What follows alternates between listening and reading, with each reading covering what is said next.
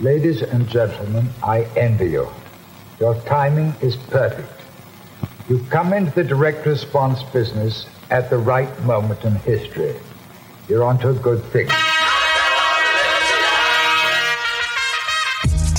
Hey, bienvenido a un nuevo episodio de Marketing para David, un podcast dedicado a vos, David, que estás escuchando y que necesitas, como yo, armas de marketing para diferenciarte y competir con los gigantes de tu industria, los Goliath. Mi nombre es Javier Iranzo y hoy entrevistaré a un nuevo emprendedor, uno de primera línea. Vamos a conocer su historia, sus cagazos, pero sobre todo sus secretos de marketing voy a hablar con Nico Orellana, un referente del emprendimiento en Chile que viene siendo noticia desde el 2007 y es mundialmente reconocido por su, uno de sus empresas, Welcu. Escucha David. En uno de sus primeros emprendimientos en esa, en Welcu, consiguió financiamiento del mismísico Eric Smith, el ex CEO de Google, y de Tomorrow Ventures en Silicon Valley. Hoy vamos a aprender muchísimo. Hola Nico, gracias por estar en Marketing para David.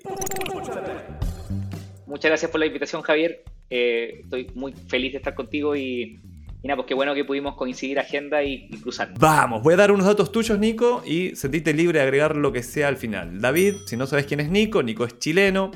Tiene 35 años, estudió Ingeniería Civil Industrial en la Universidad Católica de Valparaíso por 3 años y se fue a Inglaterra a perfeccionar su inglés. Así que si te pregunto cómo pedir una botella de agua, Nico, seguramente tenés un buen acento, igual que Harry Potter. Y a la vuelta hizo un año de Ingeniería Comercial en la Universidad Adolfo Ibáñez. En el 2007 cofunda Oriol Works, una agencia de estrategia de medios digitales, así que seguro algo vamos a charlar de eso. En el mismo año comienza con Webprendedor un blog para incentivar, difundir y potenciar iniciativas web en español que aún dirige y ahí nos conocimos ya hace bastante tiempo. En el 2008 fue nominado como uno de los 100 líderes jóvenes chilenos por el diario El Mercurio.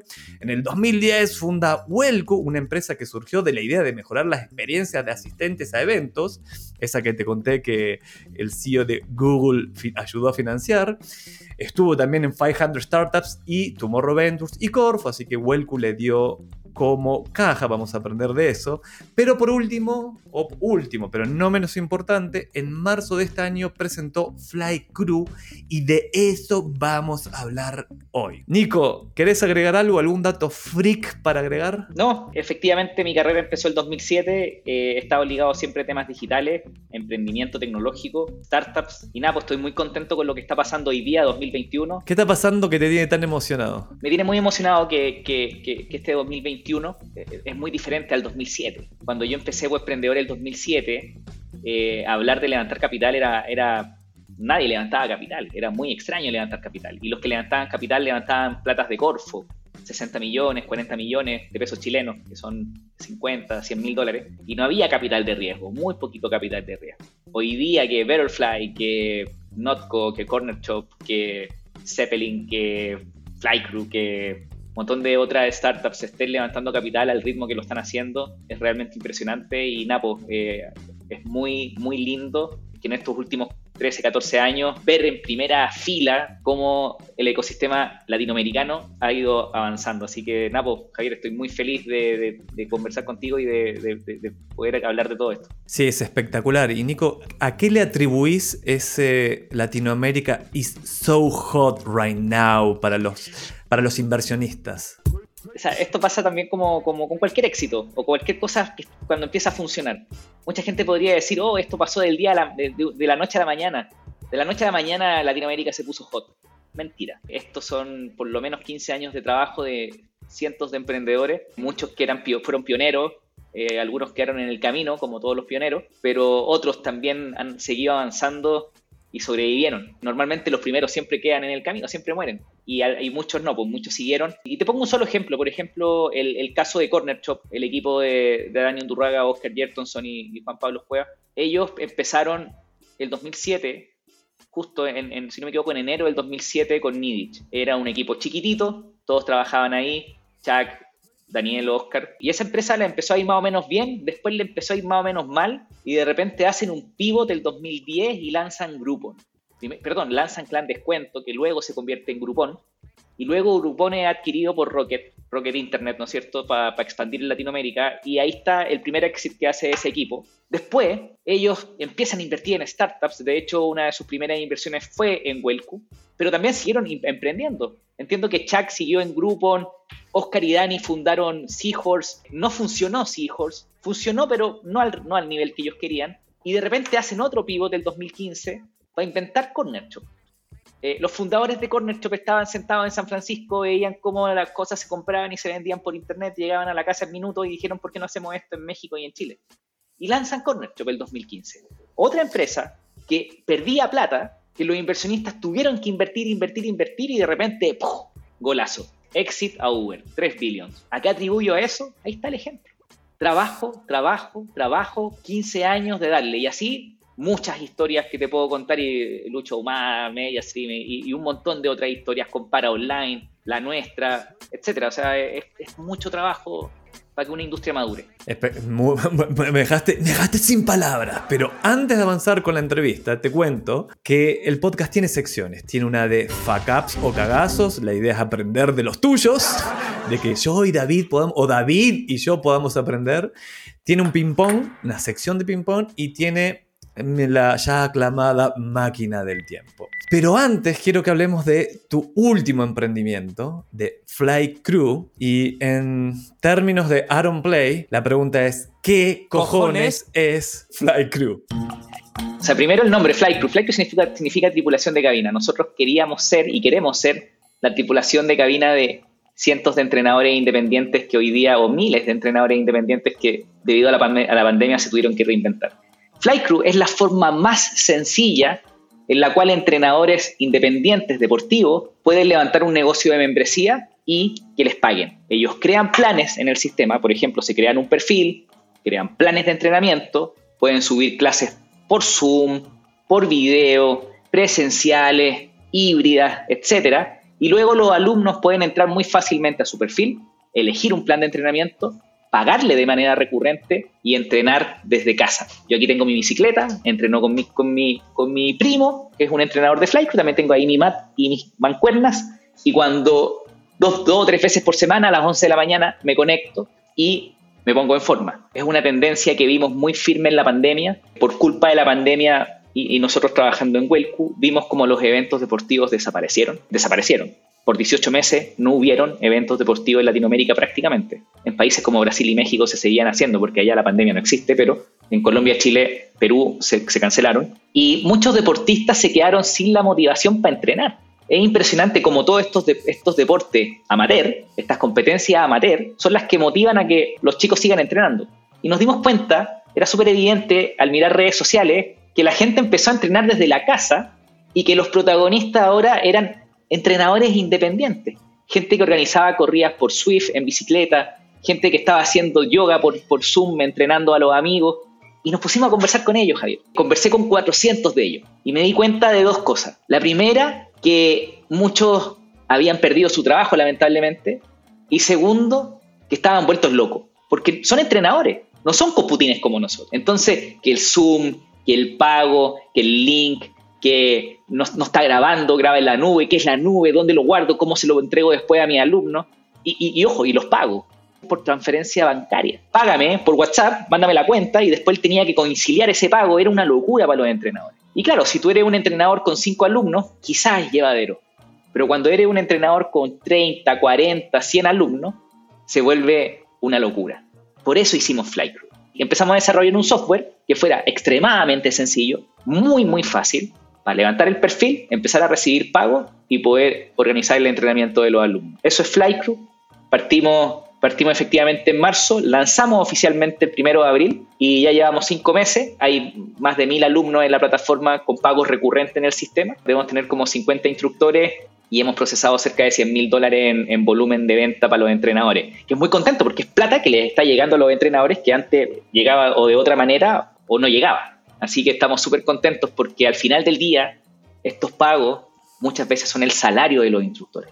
Así que nada, eso es, eso es Espectacular. David, vamos a hacerle unas preguntas, porque David, si lo que estás pensando en este momento es lo que yo estoy pensando, que es, quiero invertir en Flycrew, qué bien que, me convenció, está buenísima la idea, no, no la contaste así de casualidad. Hay contaste una historia muy clara de por qué, cómo nace, cuál era el problema, cuál es la solución, cuál es el propósito, lo, bien que le hace a este grupo de entrenadores, a la gente que ahora puede entrenar además. En ese storytelling que hiciste recién, eh, te salió uno naturalmente, lo has ido incorporando con los años, seguís una fórmula, ¿cómo pitch? Porque lo pichaste perfecto, lo pichaste si hubiese estado en Y Combinator, probablemente pichabas igual. O por pichar David me refiero a contó la idea, contó de qué se trata Flight Crew. A ver, e, efectivamente, y, me descubriste, me descubriste, Javier. Eres un usuario sofisticado.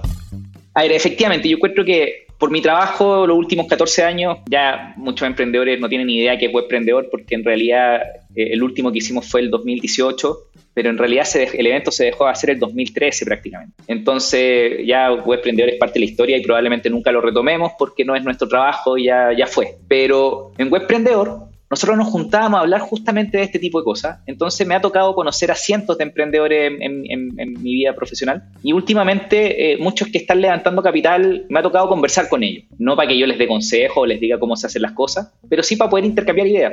¿No es cierto? Nico, estoy levantando plata, ¿qué opináis? Eh, la, la, la. Y algo con lo que me he obsesionado con este nuevo emprendimiento tiene que ver con la narrativa. Creo que uno de los errores que, cometí con, o sea, con Welcu es que nunca logramos como nail una narrativa, como, como cerrar una narrativa bien potente. ¿Y qué es la narrativa? Tú, David, debe estar diciendo, Nico, pero narrativa es narrar, ¿no es cierto? David, narrativa es, es tu historia, el por qué haces lo que así, de dónde viene, por qué están las ganas de hacer lo que así. Y muchas veces esa narrativa para un emprendedor apasionado como nosotros, como David, esa, esa pasión existe. El tema es que muchas veces no sabemos explicarla. Entonces, al final del día es trabajo en la narrativa. ¿Qué significa narrativa? Entonces, ¿de dónde viene el Nico? ¿De dónde viene eh, la motivaciones? ¿De dónde viene Flycrew?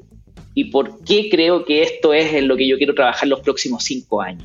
Finalmente, tratar de tomar todo eso y resumirlo a un pitch de uno o dos minutos máximo. Y en eso estoy obsesionado. Y bueno, y cuando tú tenés clara la narrativa y tenés claro el cliente ideal, que en nuestro caso son entrenadores independientes, el ICP, Ideal Customer Profile, narrativa más cliente ideal, te permite bajar mucho de, del pitch a los inversionistas, el pitch a los clientes, el, copywriting en el, en, el, marketing website, eh, la comunicación que hace el producto con correos transaccionales, por ejemplo. Es mucho más fácil. Y cuando, cuando yo veo un problema de narrativa, cuando por ejemplo un cliente me dice, o alguien me dice, mira Nico, estoy haciendo esto, esto y esto otro para mamá, papá, primos, hijos, abuelos, en realidad para todo el mundo. Esto le sirve a todo el mundo. Y uno queda como, ya, pero no entendí. Entonces, ahí yo les digo a los chicos, a cualquier emprendedor, como, tómate un, haz una pausa, échate para atrás, ándate una pizarra, conversa con tus socios y baja una narrativa. Espectacular consejo, muy, muy buen consejo. Suscribo totalmente como, digamos, marquetero la importancia, David, de la narrativa o de contar una historia, de contar la historia, hay, componentes y uno tiene que aprender de cómo se cuenta la historia o esta narrativa. Y en general, como tip, en la historia hay drama, hay conflicto, algo está mal que tiene que haber una solución. Y si hay una solución, el mundo va a mejorar de cierta manera. O si no aplicas tu solución, vas a enfrentar el fracaso. Ese consejo de partir con el cliente ideal se suele olvidar un montón. Así que David, vos no, porque venís escuchando marketing para David y lo mencionamos casi en todos los episodios. El cliente ideal te ayuda a tomar las decisiones de la narrativa o de la historia y de todo lo que vas a decir después. Desde lo que decías, Nico, desde el sitio web a tus emails, tu copy o tus textos en las redes sociales, etc. Así que genial, David, anotate esa porque es muy, muy buena. Si querés ahondar en el tema de cómo contar historias, pone cómo contar una historia en YouTube y vas a tener la información. Quiero añadir algo a lo que dijiste que tienes toda la razón. En marketing, que podríamos marketear, por ejemplo, un monito. Podríamos marketear esto y, y armar todo un cuento sobre esta obra. Pero en startups, normalmente el drama, el por qué estoy haciendo esto, eh, esto terrible que sucedió, normalmente viene de, grandes cambios tecnológicos, grandes cambios sociales. Por ejemplo, es muy evidente el COVID. El COVID es, y fue un drama. Entonces, debido a COVID, ta, ta, ta, pero también podéis decir, debido a que salió el iPhone, que revolucionó la forma en la que usamos la tecnología móvil y nos olvidamos de los teclados en los teléfonos, y pasamos de pantallas eh, diminutas a pantallas gigantes, pasamos de sistema operativo antiguo a OS X, a OS 10, que fue el primer sistema operativo que tenía el iPhone. Eh, esos grandes cambios generan grandes oportunidades. Y normalmente esos cambios suelen ser dramáticos. Dramáticos porque son tristes, pero también dramáticos porque cambian muchas cosas.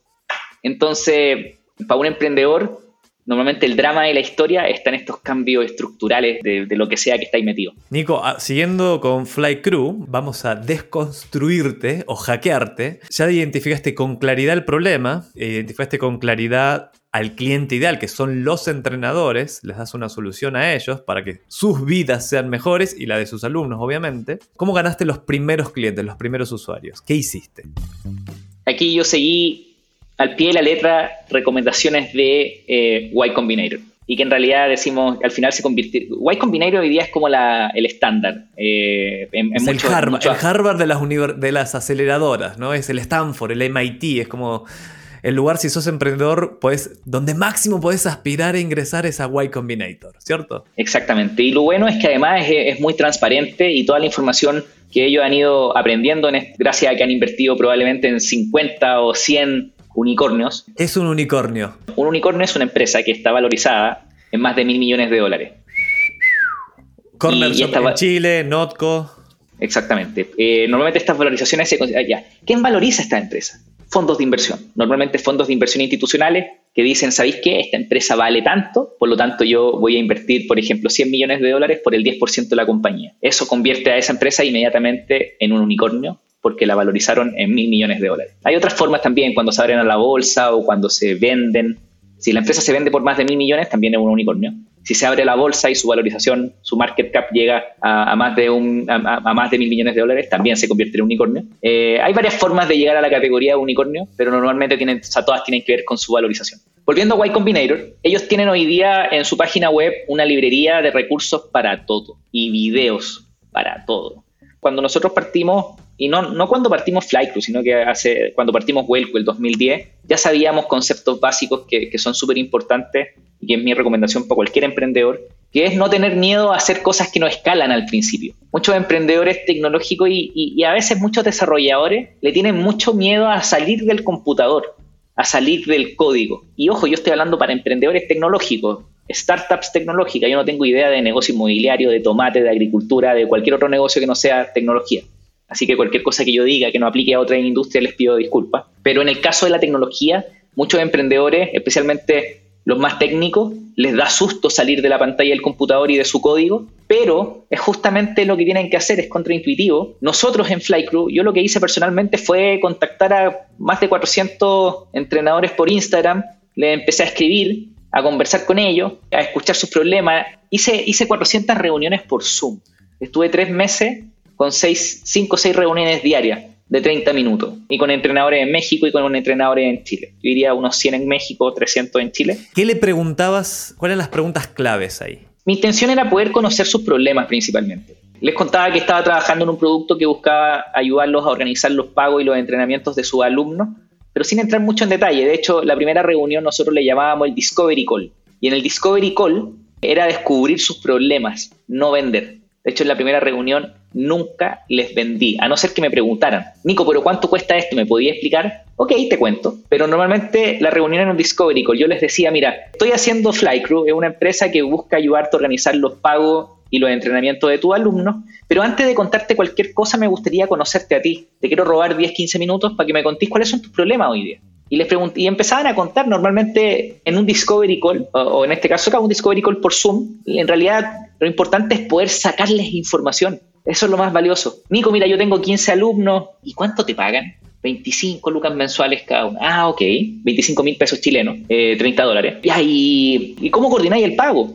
No, mira, me escriben por WhatsApp, yo les mando la cuenta. Ah, ya. ¿Y, cómo se conectan al entrenamiento? No, a veces les mando Google Meet, a veces Zoom, pero Zoom se me queda pegado a veces. Ah, sí, es que Zoom es un poquito más exigente con el hardware. ¿Qué computador tení? No, yo hago clases desde mi iPhone. Y todo eso va quedando acá. Ocupamos un CRM que se llama Close, donde yo iba haciendo minutas de las reuniones, que aún las tengo. Y nada, eh, eh, iba aprendiendo, entendiendo cómo trabajaban. Y luego con todo ese input empezamos a desarrollar eh, soluciones tratando de ser lo más sencillo posible y nosotros descubrimos que los pagos, el dolor de cabeza más grande, y después cómo le entrego el contenido a los alumnos. Esos eran los dos problemas. Cuando decís, Nico, empezamos nosotros, ¿quién es, ¿cómo es el equipo de Flycrew, el equipo inicial? Flycrew son tres fundadores. Yo, Nicolás Orellana, Álvaro Quesada, que es mi socio hace 14 años, José Peña, trabaja con nosotros en Welcu desde hace 7 años y que en este proyecto dijimos ahí que vamos, vamos socios, somos todos socios parte iguales. Yo creo que el, que el éxito de Flycrew depende de que estos tres founders no paren de trabajar muy duro en que esto funcione. Así que e, este proyecto lo empezamos los tres y, es, muy lindo el equipo porque Álvaro es desarrollador, diseñador, UX full. Yo me puedo decir que acá, aparte de ser SEO que, o Chief Email Officer, mi pega, mi, particularidad es que a mí me gusta mucho producto. Escribí código por 15 años, eh, entonces eh, trabajo muy de cerca con el equipo de producto, desarrollando algoritmos, trabajando en las lógicas, el sentido común de los productos. Y José Peña empezó en Welcu metido en marketing, eh, luego fue country manager de la oficina en Chile y es un gallo que trabaja pero sin parar. Entonces, hoy día nos está ayudando en growth, en crecimiento, el que mantiene a los clientes felices. Una vez que, que un cliente activa, que significa que empieza, empezamos a ganar plata con un cliente, lo toma José y José los mantiene felices, se hace amigo de ellos, los ayuda, obviamente genuinamente. Y esto es súper importante, que sea todo genuino. Así que nada, yo estoy súper contento con el equipo que tenemos y hoy día ya somos los founders más dos ingenieros que están desarrollando. Nico, volviendo para atrás, ok, llamaste a 400, contactaste a 400 entrenadores, imagino que eso buscaste en Instagram, hashtags, demás, empezaste a contactar les dijiste que tenías una solución a su posible a su problema, tuviste este discovery call, de ahí algunos te decían me interesa y los cerrabas, ya los metías como beta testers, como clientes. ¿Cómo siguió eso? Ahí hicimos un, funnel, un embudo, que si lo puedo explicar... O proceso. proceso. Para cualquier ingeniero el proceso es parte de su esencia. Esa es la gracia de programar. Todo se convierte en un proceso. Pero si, si tu, tu expertise no es técnica, David, y si quieres emprender en tecnología, tenéis que tener súper claro que todo se tiene que convertir en un proceso. Y un proceso es A implica B y B implica C, es, armar un procesos, etapas, documentarlo para que se pueda repetir. Entonces nosotros armamos un proceso de adquisición de clientes en donde primero prospectamos probablemente a 4.000 entrenadores, de los cuales conseguimos 400 reuniones y de los cuales conseguimos 100 demos Discovery Call, ¿no es cierto? Donde le robo los problemas. Aquí e, esto era, un, era, yo les debería haber pagado por haber estado en esa reunión. Me entregaban todos sus problemas y luego si algún entrenador estaba interesado, yo le decía, ok, ¿te parece si te gusta lo que estamos haciendo? Mira, cuesta tanto, me gusta. Ya, entonces pasemos a la siguiente etapa. La siguiente etapa es otra reunión donde te hacemos un demo y si te gusta, creamos tu perfil en la plataforma.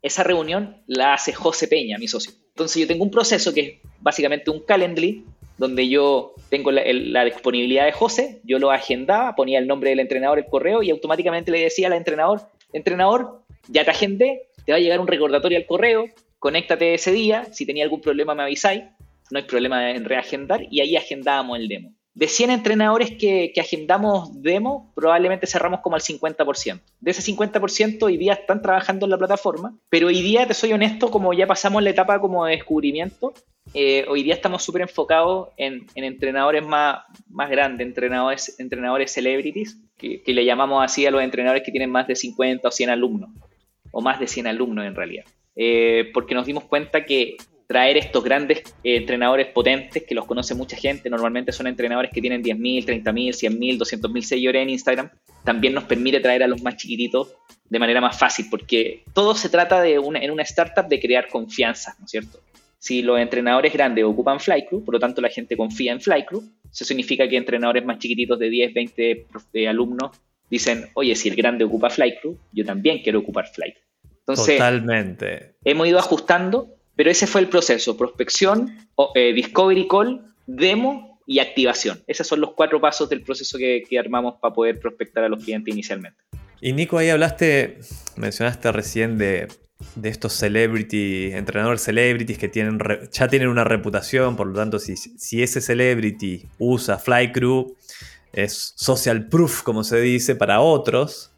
Exactamente. ¿No, no lo pensaste por desde el principio decir, mm, deberíamos tener en esta startup, uno de los fundadores no debería ser un, entrenador celebrity que nos aporte ese capital de reputación inicial? No, a mí me encanta. No, definitivamente no. Me, hiciste acordar ese meme, ese TikTok de nah, no, nah. Es, que, es que aquí te pongo un ejemplo muy claro. Hablemos de Airbnb. Imagínate que uno de los founders de Airbnb hubiese sido el dueño de Sheraton estáis invitando a un incumbente, definamos a David incumbente, un incumbente es alguien que es miembro de una industria, que es partícipe de una industria y que se beneficia de la industria. Entonces, normalmente los incumbentes están ganando, son parte de. Y como son incumbentes, no, normalmente no les gusta mucho la, innovación porque eso implica mover las fichas del, del status quo de cómo hoy día ellos generan el, eh, ganancias, ¿no es cierto? Entonces, a mí me encantan estos equipos de founders no incumbentes que entran a una industria que no los conoce nadie, que les da lo mismo. Por ejemplo, Fintual es un ejemplo maravilloso de lo que estoy diciendo. Si bien uno de los founders de Fintual trabajó en la industria financiera y entendía, entendía muy bien cómo funcionaba, nosotros en, en Flycrew trabajamos en eventos deportivos por 10 años. Entonces sabemos cómo funciona el deporte, pero no somos entrenadores no somos operadores de, eh, como en el caso de Fintual, no eran operadores de bolsa, no, tenían un, fondos mutuos ya disponibles y, entran al mercado haciendo cosas que la gente no entiende. Y, los incumbentes al comienzo de Fintual le tiraban palos. ¿Quiénes son estos cabros chicos tratando de hacer fondos de inversión? es un fraude.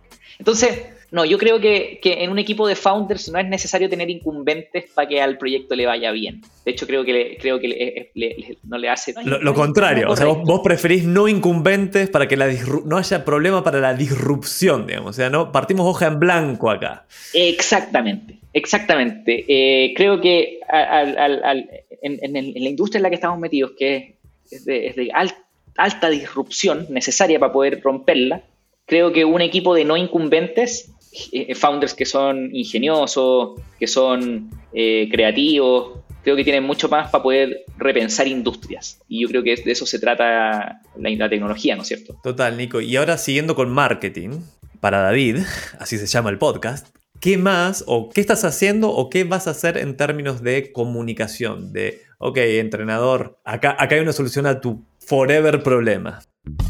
A ver, primero que todo es dejar, dejar súper claro que el, camino de Flycrew está recién empezando. Yo no tengo, probablemente los chicos de Corner Shop, que es una historia que ya terminó o que está en proceso, pero ya tuvo un gran hito, ¿no es cierto? Que fue la compra de Uber y se convirtió en Corner Shop by Uber o Notco, aunque Notco todavía está en proceso. Ellos tienen mucho más que contar porque hay una historia ya de principio a fin. En el caso de Flycrew yo estoy empezando, así que todo lo que les pueda decir son simples experimentos que vamos a hacer. Y mi invitación a David es que experimente. Y eso es lo que nosotros estamos haciendo en Flight en esta etapa. Nuestro gran problema, si tú me decís, Nico, ¿qué es lo que quería hacer? Es crecer muy rápido. Ese es nuestro, ese es nuestro objetivo, crecer muy rápido, crecer muy rápido. ¿Y qué significa crecer muy rápido? Crecer por lo menos, o sea, por lo menos 30% mensual. Menos que eso, no somos una startup. Y nosotros queremos ser una startup. Entonces, nuestro objetivo inicialmente ha sido ese, crecer un 30% mensual, 35%, probablemente en promedio ha sido 70%. Eso es lo que tenemos ahí en la cabeza. ¿Y cómo logramos ese crecimiento del, 30-35% mensual o 7% semanal, como queráis decirlo? Es preocuparse de pocas métricas. O sea, ok, crecer un 30% mensual. ¿Qué quiere decir eso? ¿Qué quiere decir eso? Tú decides. ¿Qué crece? Entonces, primero hay que definir métricas. Nosotros lo vemos en venta, en volumen de venta, en cuánto están vendiendo nuestros instructores en la plataforma. Eh, entonces, esa es nuestra estrella del norte, las ventas mensuales o el ingreso recurrente mensual, pero ventas mensuales. Y sobre eso entonces empezamos a ver qué, qué cosas van moviendo esa métrica. Tiene que ver con o traer más instructores, o que los actuales instructores vendan más, eh, o traer nuevos instructores que ya venden mucho. Entonces, con esas tres cosas podemos aumentar nuestras ventas mensuales de los entrenadores, el volumen total. Entonces estamos buscando, primero probablemente, y aquí estoy contando experimentos que vamos a hacer, no, sé, no sabemos si van a resultar, pero este mes, en septiembre, tenemos varios tres o cuatro experimentos. El primero tiene que ver con abrir Flight Crew para que los entrenadores puedan crearse sus cuentas sin pasar por un Discovery Call, un demo, una activación, sino que ellos puedan entrar a flightcrew.com y crearse la cuenta. Estamos haciendo también, eh, bueno, ese autoservicio también pasa por tener planes que ellos puedan tomar autoservicio y un onboarding que le dé la bienvenida a estos instructores. Porque hoy día la bienvenida se la estaba haciendo yo. Hola, aquí está el perfil, lo estoy creando y yo, se lo, y yo le compartía pantalla y le mostraba lo que estaba haciendo. Eso hay que automatizarlo eh, para poder captar a la cola larga de entrenadores que son los entrenadores de 0 a 50 alumnos. Y por otro lado, lo que tú dijiste recién, hace, hace unos minutos, Javier, el, el poder construir casos de éxito. Efectivamente, no necesitamos que uno de los founders sea un entrenador connotado, sino que lo que necesitábamos era buscar entrenadores connotados que funcionaran en esta lógica y luego hacer casos de éxito con ellos. De hecho, justamente ayer lanzamos un video con un, caso de éxito con una primera entrenadora, es un video que dura dos minutos, en donde contamos de qué se trata el, el, producto. Si queréis te lo mando después, quizás se puede incluir acá después si queréis, si te gusta. Y son videos de, un video de dos minutos que dice, hola, soy Sole, Sole Cesari, que es, un, Sole, Sole Cesari, perdón, que es entrenadora en Flycrew, y ella dice, eh, yo empecé con Flycrew porque hacía esto, yo hacía las cosas a mano, hacía cosas en papel, pero de repente apareció Flycrew. Nico me escribió por, eh, por Instagram, me contactó y me cambiaron la vida. Y mostramos en el video por qué, cuáles son sus motivaciones, qué ganó con Flycrew. Y nuestra apuesta es que con ese tipo de contenido vayamos motivando a otros instructores, celebrities grandes, pero también chicos, para que se sumen al producto y poder seguir cumpliendo metas de crecimiento mensual, que, es todo lo que nos importa. Excelente, vamos a repasar. Tenés al cliente ideal muy claramente definido, tenés la propuesta de valor también muy claramente definida, estás creando contenido que dice, hey, es cierta, mi, propuesta de valor es de verdad. No hablaste de canales, ¿en qué canales? Facebook, Instagram, email, eh, contenidos, televisión, radio, prensa, vía pública, eh, etcétera. Eh, referir, marketing de afiliados. ¿Qué, ¿Qué estás pensando como canal o canales? Buena, buena pregunta. Tú, tú, lo que me estás diciendo, ¿cuál es tu distribución, Nico? Claro. ¿Cuál es, cuál es, cuál es el go-to-market? Mira, yo creo que es, peligroso, e insisto, aquí yo no estoy dando ninguna regla, ningún consejo, en realidad estoy contando los experimentos que estamos haciendo nosotros y, los sustos y los miedos que podemos tener. Pero uno de los, de los miedos que, que surgen en el equipo, y yo creo que en el equipo de cualquier startup, es escalar demasiado rápido. Si tú escaláis algo en donde tenía una tasa de abandono muy grande, leía a un inversionista que no recuerdo su nombre, que él decía que entráis como en, la corredora de crecimiento, como cuando estáis corriendo, como, como un hámster dando vuelta en una, en una cosita, en donde podéis ir muy rápido, pero no avanzás. Eh, y el problema es que si tú escaláis buscando canales en Facebook, en Google, en, en Instagram, etcétera, etcétera, etcétera, pueden llegar muchos clientes, podía activar a muchos clientes, pero si tu producto, no te enfocaste en el producto inicialmente, los vaya a perder, entonces todo el crecimiento que haces todos los meses, además va a tener que compensar la pérdida de clientes que haces todos los meses, y eso se convierte en, esta vuelta que no permite avanzar. Eh, hoy día, Javier, estamos muy enfocados en el producto. ¿Qué quiere decir eso? Que los clientes estén muy contentos, o sea, estamos muy, preocupados de la retención de los clientes. Tú me decís, Nico, pero ya, pero ¿y cómo llegan los clientes? Eh, al comienzo, y eso lo hicimos al comienzo, hoy día ya no lo estamos haciendo con la fuerza que lo hicimos los primeros tres meses de, de Flight Crew, entre abril y, junio más o menos, que fue contactar directamente, haciendo algo que no escala, eh, porque escribir y todo, o sea, se puede armar, un equipo de venta podría escalar, pero eso funciona en negocios donde el ticket promedio que ganáis con cada entrenador es bien alto, o con cada cliente, perdón. Si tú tenías un negocio en donde te vaya a ganar 100 mil dólares por cliente al año, sácate un equipo de venta, contrátate cuatro pisos en un edificio y arma un proceso y sale a vender. Pero nosotros ganamos poquito con entrenadores. Ganamos, pontes entre, no sé, 30 o lo llevo a precio anual, entre 300 a 600 dólares anuales por cliente. Entonces no te da para poder tener un equipo de, venta, ¿no es cierto? Es un negocio con un ticket promedio más chico, pero que apostamos a que sea masivo. Entonces hicimos un esfuerzo no escalable al principio para poder traer a los primeros clientes. Hoy día estamos muy preocupados de que esos primeros clientes estén muy felices. Prácticamente no tenemos abandono. El único abandono que tenemos es cuando el entrenador cambia de opinión y dice, ¿sabéis qué? Yo ya no quiero ser entrenador.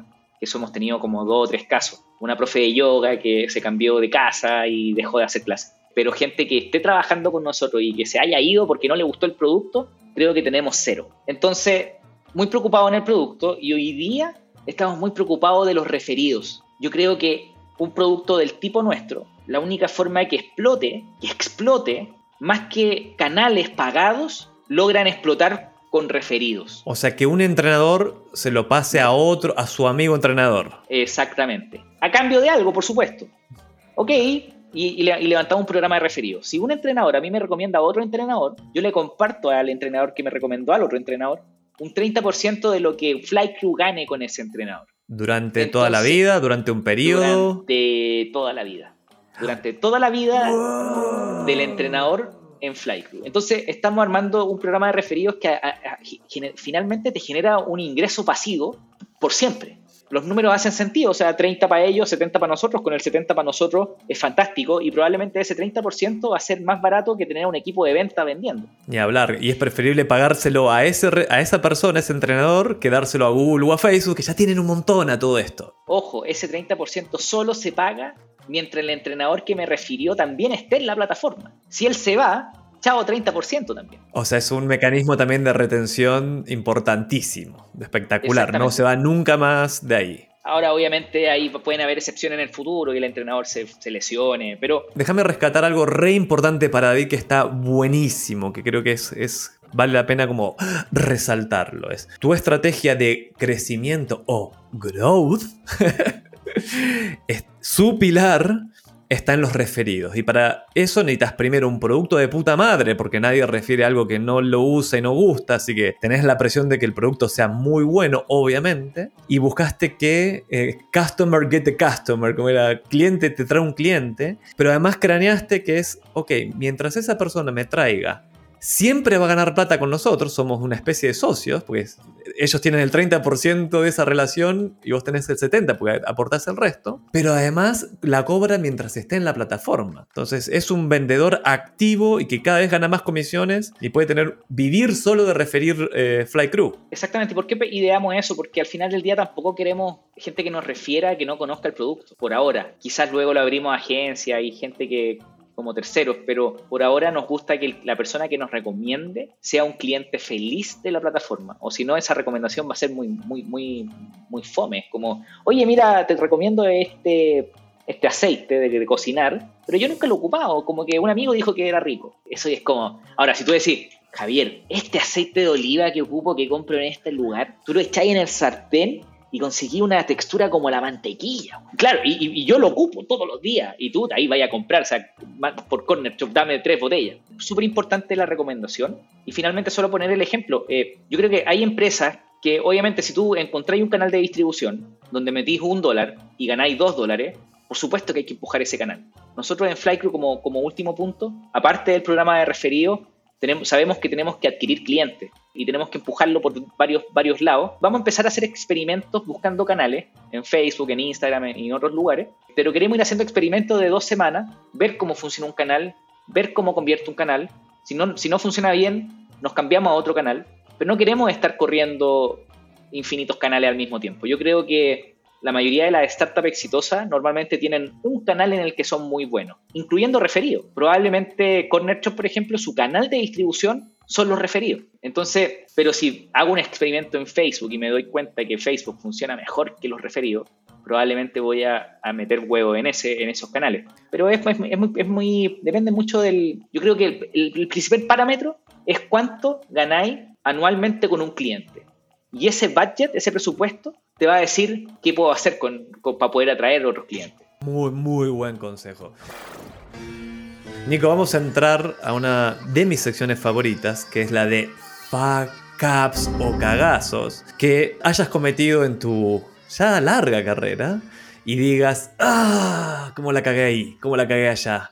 ¿Qué dirías? Hay dos, uno por acción y el otro por omisión. El por acción, yo creo que en Welcu nunca nunca, te juro, nunca logramos armar una narrativa clara. Trabajábamos con, eventos corporativos, con eventos de espectáculo, con eventos deportivos, y el 2015 nos empezó a ir mucho mejor porque decidimos meter todos los huevos a eventos deportivos. Y simplemente el habernos enfocado en una industria permitió bajar muy claramente la narrativa. ¿Qué son? No, hacemos una plataforma de venta de entrada para eventos deportivos. Probablemente no hay nada que se te pueda ocurrir que Welcome no tenga para tu evento deportivo. Y pruébame. Y los organizadores me decían, Nico, ¿tienes preregistro? Sí. ¿Tienes esto? Sí. ¿Tienes código de, descuento? Sí. ¿Tienes eh, venta de productos adicionales? Sí. ¿Tienes selección automática de categoría con la edad y con el fecha de inicio del evento y tu género? Sí. Entonces, estábamos muy, muy metidos con el producto en, deporte. Entonces, primer error grande, no haber tenido una narrativa el 2010 muy clara, porque probablemente si hubiésemos partido con, como plataforma de evento deportivo, probablemente no hubiese ido mucho mejor con Huelco. Pero déjame comentarte ahí, el problema, no tenías la narrativa o la historia porque no tenías claramente identificado el segmento o tu cliente ideal. Si hubieses partido por ahí, la narrativa era más simple. Efectivamente, Javier. Eh, narrativa y cliente ideal para mí van muy de la mano. O sea, es, es imposible construir una narrativa sin un cliente ideal. Entonces, efectivamente, el problema fue que no teníamos una narrativa, pero la razón era porque no había un cliente ideal. Entonces, por eso es tan importante al comienzo de una startup de repente meterse en los nichos que es la única forma de describir un cliente ideal y poder armar una narrativa potente. Después se puede ir creciendo, puede ir cambiando, pero al comienzo es súper importante tener una narrativa. Ese es el primer error clave. Y el segundo error clave fue el 2012 no haber escuchado a Wenceslao Casares cuando decía que había que comprar Bitcoin.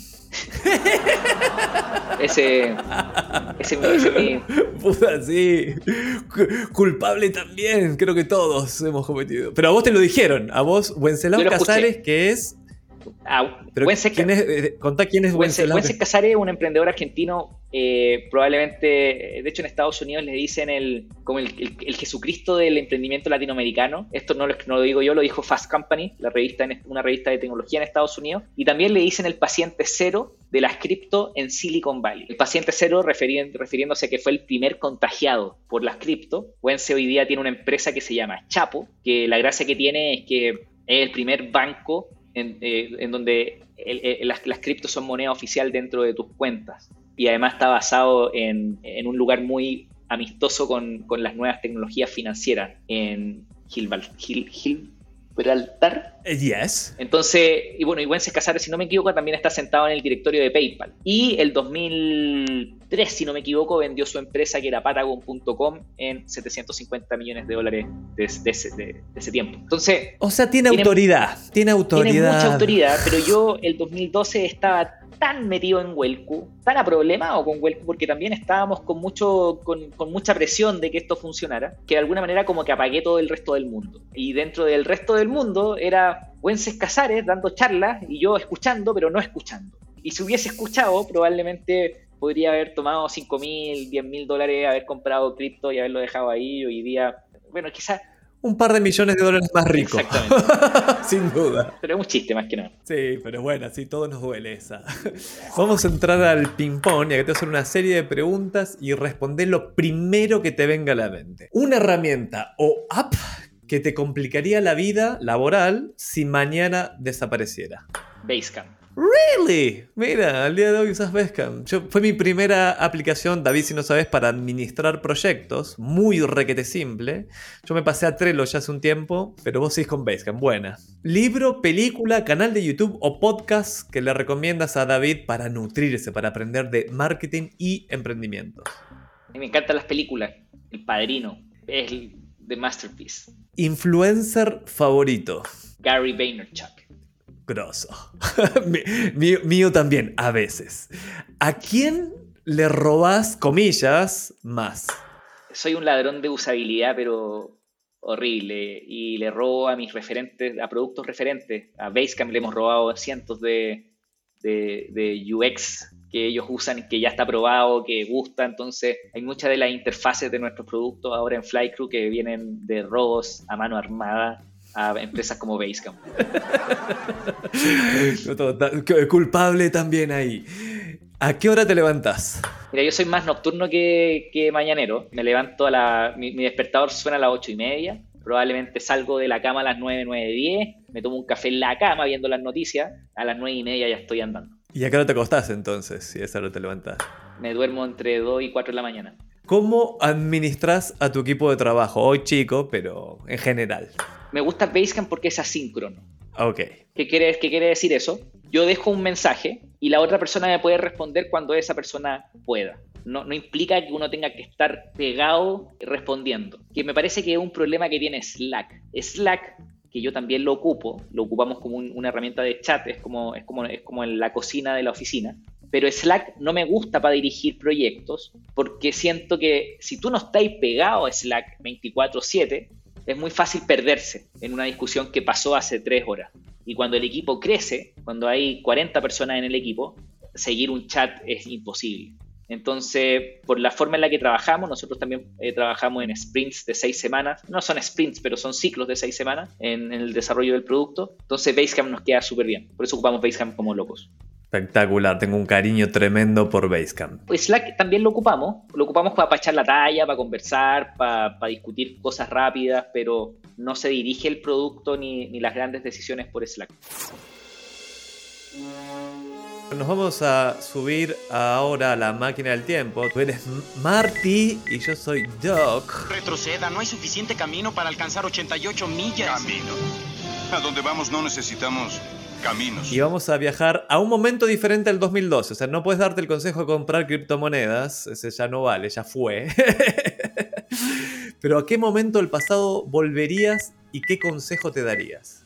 Si vamos a hablar de startups principalmente, me diría aquí atrás, aquí en el cuello, así, disfraz ahora como estoy ahora y antes Nico con más pelo. Nico, no escales algo que no está listo para escalar. Sé honesto contigo mismo. No, no tomes decisiones con la guata, toma decisiones con las métricas. ¿Por qué? Porque Huelcu, en Huelcu nosotros llegamos a tener 70 empleados. Y habiendo levantado muy poco capital, habíamos levantado como 400 mil dólares. En ese tiempo habían sido 600 quizás, pero de, de hoy día. Pero era relativamente poco capital y nos pusimos a contratar gente, vendedores. El ticket promedio de venta en Huelco es más alto, pero también el uso del producto es más bajo. las empresas no hacen eventos todos los días. Un, organizador de eventos deportivos hacía 4 o 5 eventos al año.